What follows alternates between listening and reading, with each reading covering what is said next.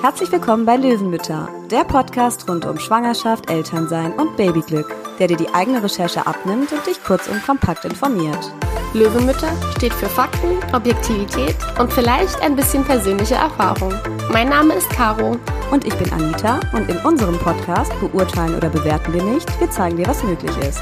Also schön, dass du dabei bist und ganz viel Spaß beim Zuhören.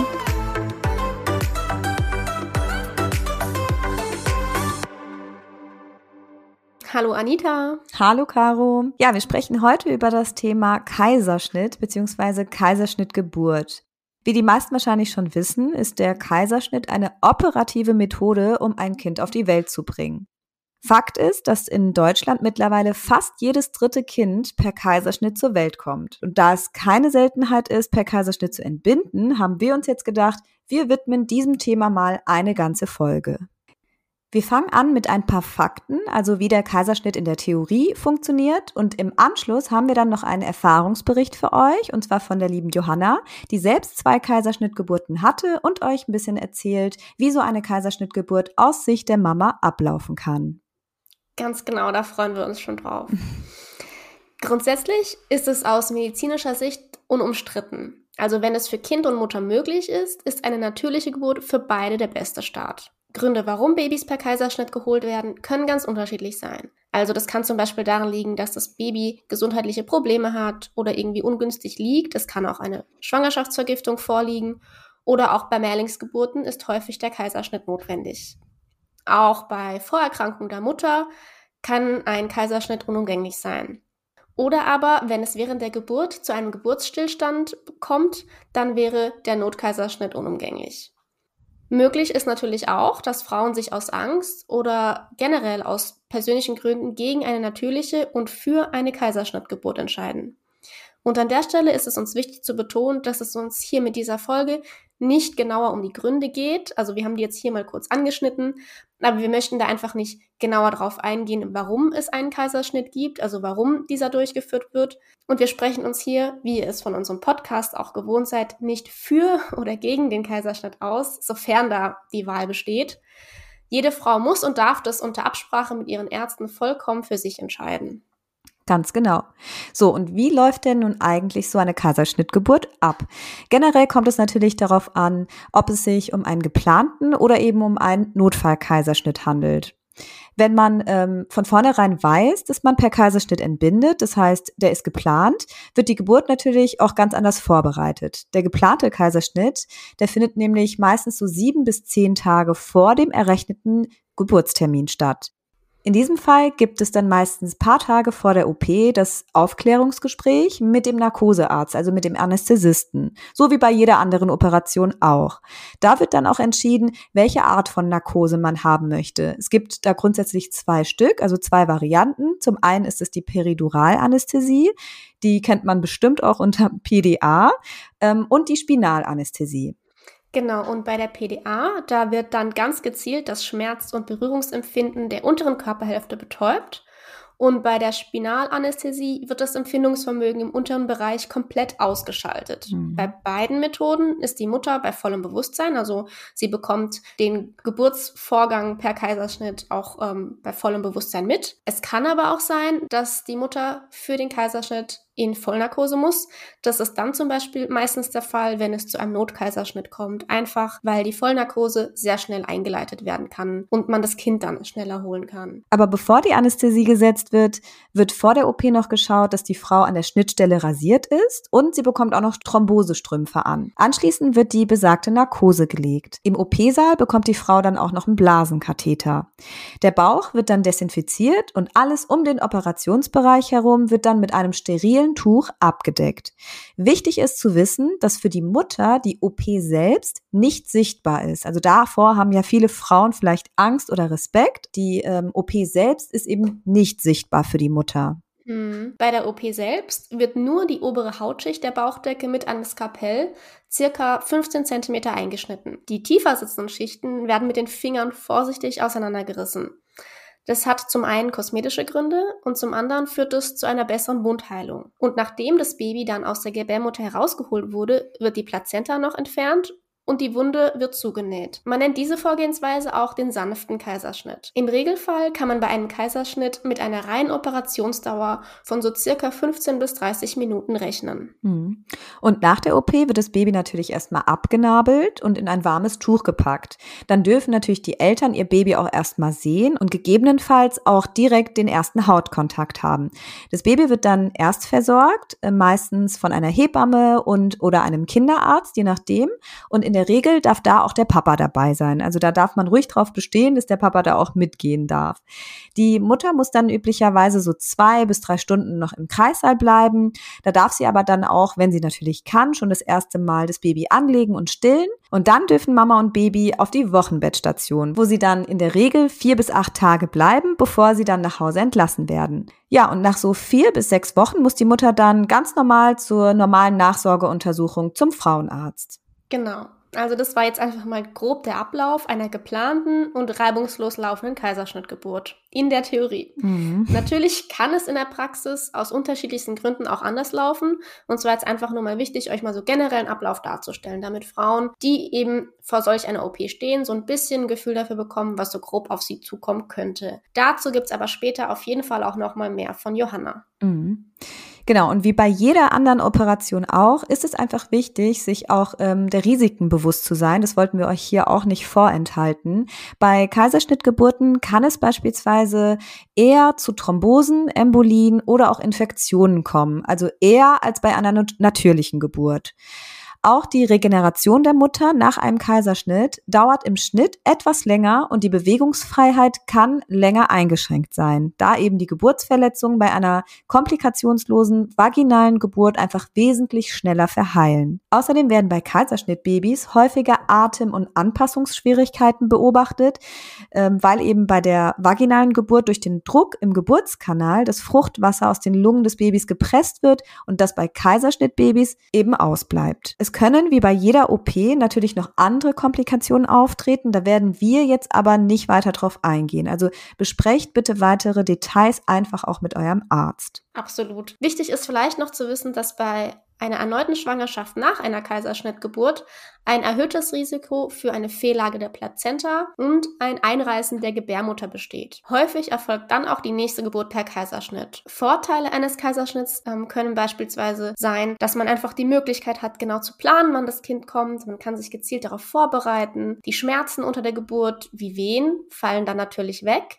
Nachwehen allerdings treten natürlich dann trotzdem auf. Ja, und die Komplikationen und Geburtsverletzungen, die eben bei einer natürlichen Geburt ja auch immer entstehen können, sind dann zwar ausgeschlossen, aber dafür hat man, wie Anita ja eben auch schon erzählt hat, andere Risiken. Ja, und wir beide, also Caro und ich, wir haben ja äh, beide spontan entbunden und die Infos, die wir euch hier mitgeben, die sind auch für uns natürlich sehr theoretisch. Nichtsdestotrotz ist es äh, ja immer anders, wenn man von etwas berichtet, das man selbst erfahren und erlebt hat. Und deswegen sind wir sehr, sehr froh, wie schon angekündigt, dass wir die liebe Johanna heute hier haben als Gast in unserem Podcast. Ähm, Johanna hat selbst, wie gesagt, schon zwei Kaiserschnitte erlebt und wir freuen uns sehr, dass sie heute hier ist und ihre Erfahrungen und ihre Geschichte mit uns teilt. Genau. Und vielleicht noch vorweg, es handelt sich hier um einen positiven Geburtsbericht wie bei einer natürlichen Geburt auch, kann es bei einer Kaiserschnittgeburt positive und negative Erfahrungen geben. Wir haben uns jetzt bewusst dazu entschieden, hier erstmal von einer positiven Geschichte zu berichten. Und da es sich hier eben um einen persönlichen Erfahrungsbericht handelt, erzählt uns Johanna natürlich auch alles aus ihrer Perspektive und wie sie die Dinge empfunden hat. Liebe Johanna, herzlich willkommen bei Löwenmütter. Wir freuen uns sehr, dass du ähm, heute dabei bist und dass du bereit bist, deine Erfahrungen zum Thema Kaiserschnitt mit uns zu teilen. Magst du vielleicht ganz kurz ein paar Worte über dich erzählen und dich kurz vorstellen? Ich freue mich auch. Ich bin ähm, Johanna, ich bin 30, ähm, habe vier Abgänge gehabt und habe ähm, zwei Regenbogenbabys und beide per Kaiserschnitt gekommen. Ja, ich würde sagen, dann starten wir einfach mal direkt mit der ersten Frage und legen los. Wie du eben ja auch gesagt hast, du hast zwei Kinder, sie wurden beide per Kaiserschnitt zur Welt gebracht und wenn du jetzt mal beide Geburten Revue passieren lässt, kannst du uns einfach mal ein bisschen was so über den gesamten Ablauf erzählen? Also wie lief der Tag für dich ab? Ähm, also es ist eigentlich von der OP an sich, waren beide gleich. Ähm, es kommt halt immer auf die gesundheitliche Vorgeschichte an. Beim ersten Mal war es quasi mit Termin ähm, und der kleine Mann ist auch per Termin gekommen und die andere, also die zweite OP, war mit Vorwehen. Das war quasi spontaner, aber trotzdem auch ein Kaiserschnitt dann. Es war eigentlich ein Termin fest, aber sie wollte früher kommen. Aber an sich quasi liefen beide gleich ab. Also das erste Mal, muss ich sagen, war noch viel entspannter, weil man auf einen Termin hingeht, ähm, man packt in Ruhe, man weiß, wo man hingeht. Ähm, es ist irgendwie total entschleunigt. Ja, man ist eben reingegangen. Das erste Mal war auch medizinisch notwendig. Er ist drin gesessen. Dann geht man eben rein, kriegt ähm, das also Vorgespräch, die Nadel gleichgelegt. Das war das erste, was man eben hat. Ähm, entweder Hand oder in der Ellenbeuge. Ich hatte beides. Ähm, besser ist für die OP in der Ellenbeuge, weil die Mittel durch die äh, dünnen Venen in der Hand nicht so gut durchgehen. Das heißt, die müssen da so pumpen und das brennt eher wie in der Ellenbeuge. Das ist vielleicht auch noch ganz wichtig zu wissen. Kann man sich das aussuchen oder wer entscheidet das?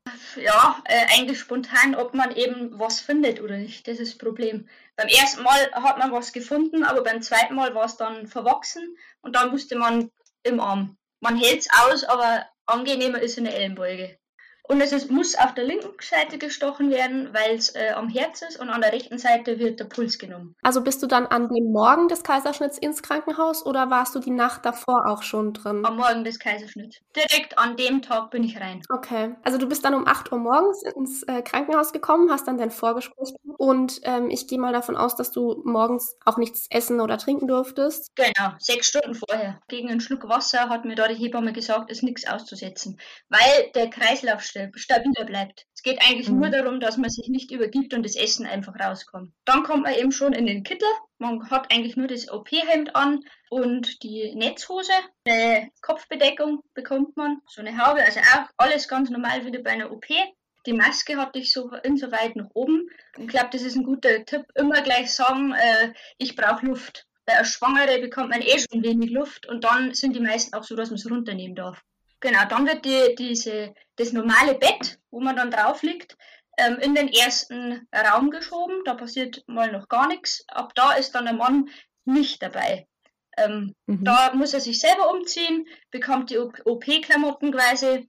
Ab da ist man erstmal alleine. In dem ersten kleinen Raum passiert noch gar nichts. Da wird man dann vom Bett auf die OP-Liege gehievt. Den Kittel bekommt man dann auch noch dran und eine warme Decke drüber. Und die Anästhesisten ja. sind schon dabei. Also das ist der kleine Vorraum, nur so zum Kennenlernen. Und äh, ich muss ehrlich sagen, die vom OP, die waren alle mega nett. Mhm. Auch sehr wichtig in dem Moment, gell? Das beruhigt einen nochmal wahrscheinlich. Und immer äh, die Ängste sofort ansprechen. Also mir hat es geholfen.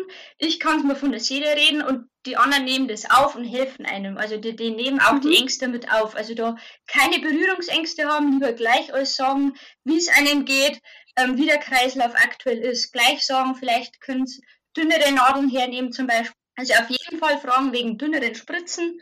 Und dann geht es eigentlich schon in den OP. Und der ist eigentlich gar nicht so aufregend, wie man sich den immer vorstellt.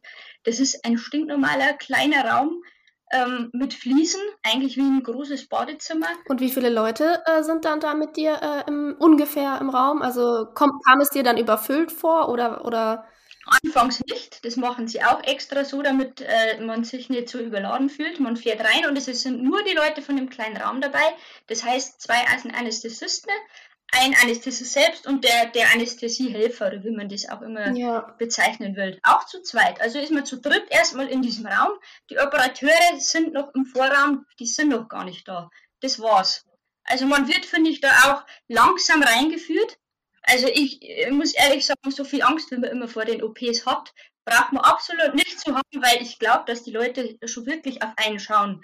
Also mhm. man wird langsam da reingeführt. Im Nachhinein ähm, wird einem das eigentlich erst bewusst, wie auf einen geachtet wird, muss man ehrlich mhm. sagen. Ja, schön. Also man kommt, kommt langsam rein ähm, und der Anästhesist erklärt auch alles. Mhm. Also ganz langsam, man braucht auch keine Angst zu haben, dass irgendwas passiert, ohne dass einem jemand das erklärt zuerst. Die Anästhesie wird alles äh, quasi noch äh, alleine gemacht. Erst wenn der komplette OP steht und die Schnitt bereit sind, dann kommt der Mann rein. Auf jeden Fall geht es dann weiter mit der Anästhesie selbst. Da wird erstmal hinten alles mit einem kalten Jodspray quasi desinfiziert es, es sagt wirklich jeder vorher Bescheid, keine Angst, jetzt kommt erstmal das kalte Jodspray, Sie brauchen keine Angst zu haben. Dann wird erstmal desinfiziert, also alles in Ruhe, eins nach dem anderen. Und das fand ich eben so schön, diese diese Ruhe und dieses Runterkommen erstmal im OP, sich mhm. akklimatisieren mit der kompletten Situation. Und die holen einen richtig ab. Also ich fand das wirklich schön. Dann mit dünnen Nadeln, was man eben vom Impfen oder mhm. so kennt, wird einfach die Einstichstelle, was er meint, was perfekt wäre, betäubt. Also da braucht man auch noch keine Angst haben. Das ist wie eigentlich eine normale Impfung. Da sticht er vielleicht ein, zwei, dreimal rum, damit quasi die äußere äh, Schicht quasi ja, betäubt ist. Mhm. Ist es dann die PDA? Nee, äh, eine Spinalanästhesie. Ähm, dann ist eben das Äußere betäubt. Dann geht es weiter mit dieser dickeren Nadel, da wo dann quasi dieses Mittel der Spinalanästhesie drin ist. Ähm, dann sucht er eben die, die Rippen, den Rippenbogen, wo er, wo er durchkommt. Das ist ähm, nicht ganz so angenehm, aber es, also ich muss immer dazu sagen, kein Schmerz. Es ist kein mhm. Schmerz. Ja. Ähm, ich hatte bei dem zweiten Mal vorher Wehen und das sind Schmerzen. Das alles andere mhm. im Kaiserschnitt ist kein Schmerz, das ist unangenehm, ja, aber kein Schmerz. Ja. Das möchte ich auch okay. immer mit, mit zu betonen. Man braucht kein, vor, vor keinem Schmerz Angst zu haben. Ja, das ist wichtig, dass du das so nochmal so deutlich machst, ja. Ja, kein Schmerz, also muss man ehrlich sagen. Und dann suchen sie eben durch, durch die, durch die einzelnen Wirbel und da muss man wirklich dagegen drücken. Also auch, äh, man äh, muss das im Kopf auch äh, hinkriegen, dagegen drücken, weil wenn man das nicht macht, ähm, trifft er den nicht durch, sondern man trifft den Wirbel und oh. dann spürt man die komplette Wirbelsäule. Es ist auch kein Schmerz, aber es vibriert so. Also es ist schwer zu beschreiben, aber kein, auch kein Schmerz. Stillhalten auf jeden Fall. Und deshalb ist es, finde ich, für mich auch leichter, wenn es ohne Wehen passiert, weil man sich dann viel besser äh, stillhalten kann, Ruhe bewahren mhm. und eben diesen Katzenbuckel machen. Mhm war ohne Wehen einfacher. Ansonsten geben sie oft Wehenhämmer, damit die Wehen ein bisschen abgedrückt werden. Ja, klar. Weil man sonst nicht durchkommt. Und das ist eigentlich das Wichtigste der ganzen OP. Und das Einzige, was ich sage, das ist am unangenehmsten, wenn ich so ein Ranking machen müsste, wäre wär die Spinalanästhesie, diese Nadel, es drückt halt ein bisschen. Also kein Schmerz, hm. sondern es drückt, wenn der quasi da durchtut. Ähm, etwas wie wenn ich mir selber hinten drauf drücke, mhm. aber ein bisschen, ja. bisschen härter. Okay. So könnte man das irgendwie beschreiben. Genau. Und dann äh, spritzt er das Mittel, merkt man überhaupt gar nichts und nimmt diese, mhm. diese dickere Nadel auch sofort wieder raus.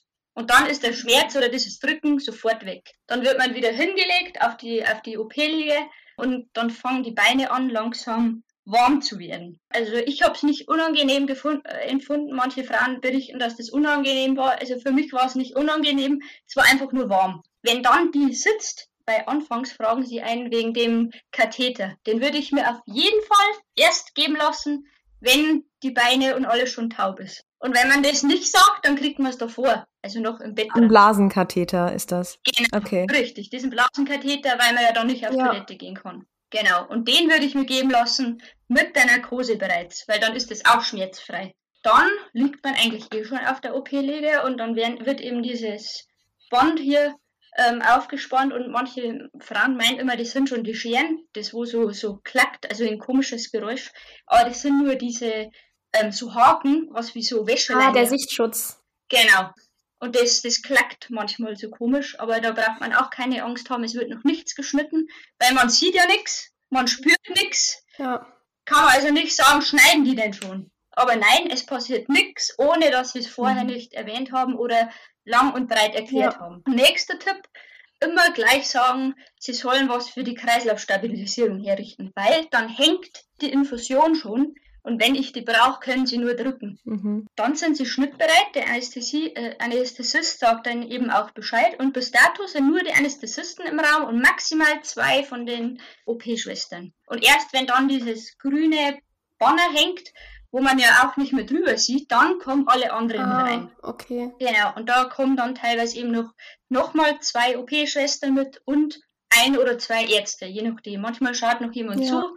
So war es beim ersten Mal und beim zweiten Mal war es auch eine und ich glaube sogar auch noch welche, die gelernt haben. Zwei, drei ähm, junge Ärzte. Stört einen aber nicht, weil man sieht es ja nicht. War mir aber zu dem Zeitpunkt völlig egal. Dann kommen eben die Ärzte rein und ähm, die sagen schnittbereit. Mhm. Es hat teilweise eine Dreiviertelstunde gedauert. Also für mich war es wie zehn Minuten von, von dem Vorraum bis schnittbereit im OP, aber das war am, beim ersten Mal eine Dreiviertelstunde. Also das dauert. Ähm, vielleicht im Vorher noch fragen, ob man das Handy mitnehmen darf für Fotos im OP. Das ist bei uns zum Beispiel auch möglich. Mhm. Wusste ich aber leider vorher auch nicht. Also habe es jetzt äh, im, Nach im Nachhinein quasi erst, aber manchmal darf man es okay. eben mitnehmen. Ist für Erinnerungsbilder quasi gleich das Erste, wenn es kommt, ist eigentlich auch ja, schön. Auf jeden Fall. Genau.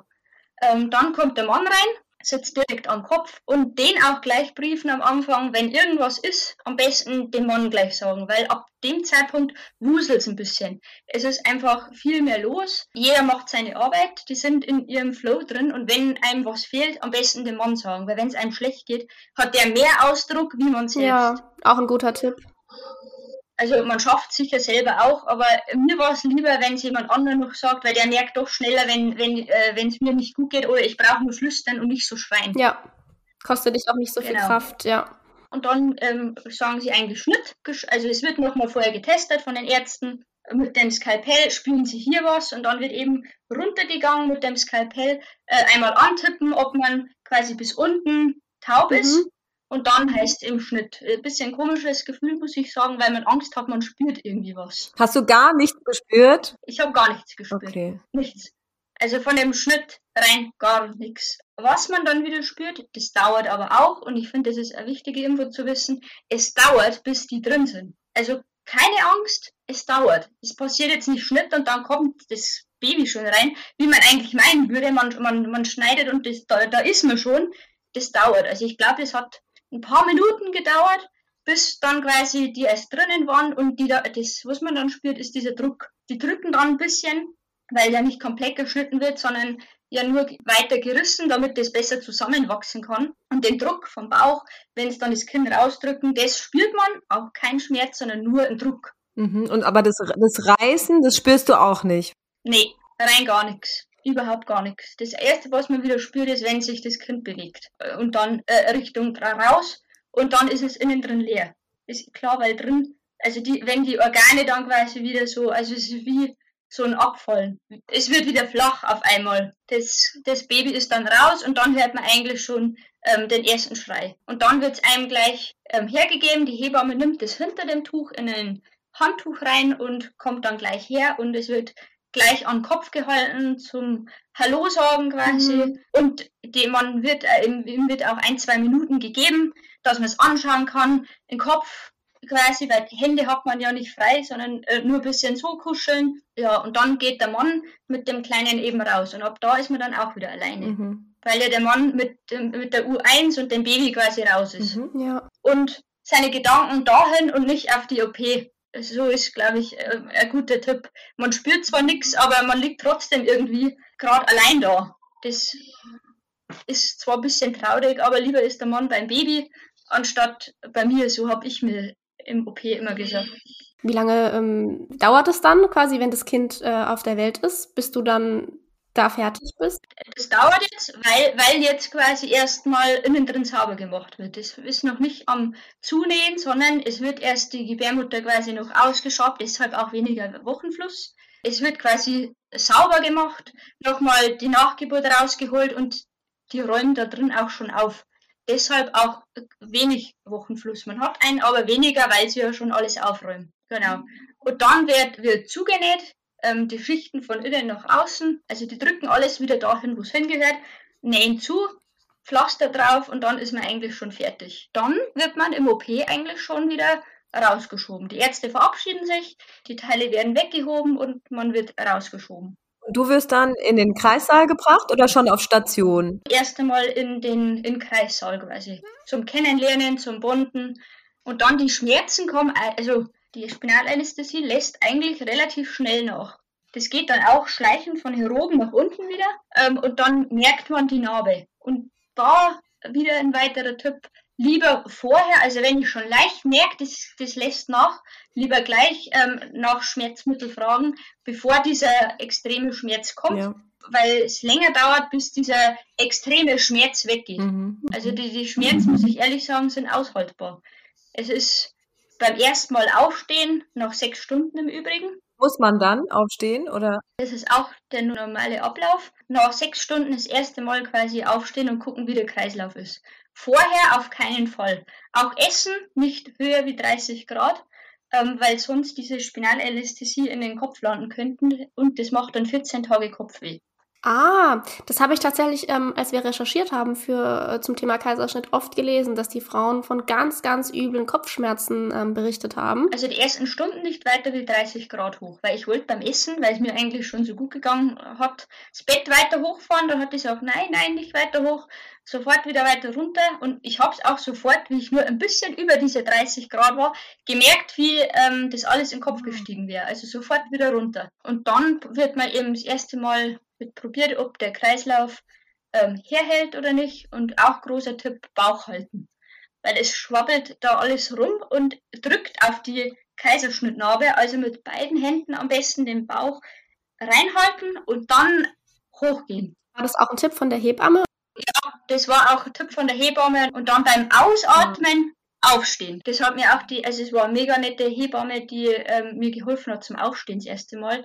Beim Ausatmen hoch. Aber das ist dann nur ein kurzes Probieren, ein Aufstehen und dann eigentlich wieder hinlegen. Hat man eigentlich den Katheter? Hat man den da noch? Ja. Man muss nicht zur Toilette gehen. Nee, solange man nicht stehen kann, bleibt der auch drin. Und das nächste Mal aufstehen auf Toilette kann man dann eben selber entscheiden, wenn man sich mhm. fit fühlt. Wieder ein weiterer Tipp, so viel aufstehen wie geht damit man fit wird. Das ist wirklich ein Tipp gewesen, der ist Gold wert. So oft aufstehen wie geht und äh, laufen, damit man eben fit wird. Und ich muss sagen, ich bin bei beiden Malen, habe ich mein Kind ab, ab dem ersten Mal anziehen und wickeln selbst versorgt. Also ich war nicht bettlägerig, nix. Zwingen, hoch. Raus aus diesem Bett und gehen. Es, es mhm. hilft nichts. Raus und gehen. Und wenn es nur ein paar Meter sind und dann wieder hinsetzen. Also ich war beide Male nach 48 Stunden zu Hause. Okay, aber das ist jetzt, das ist nicht der, der Standard, oder?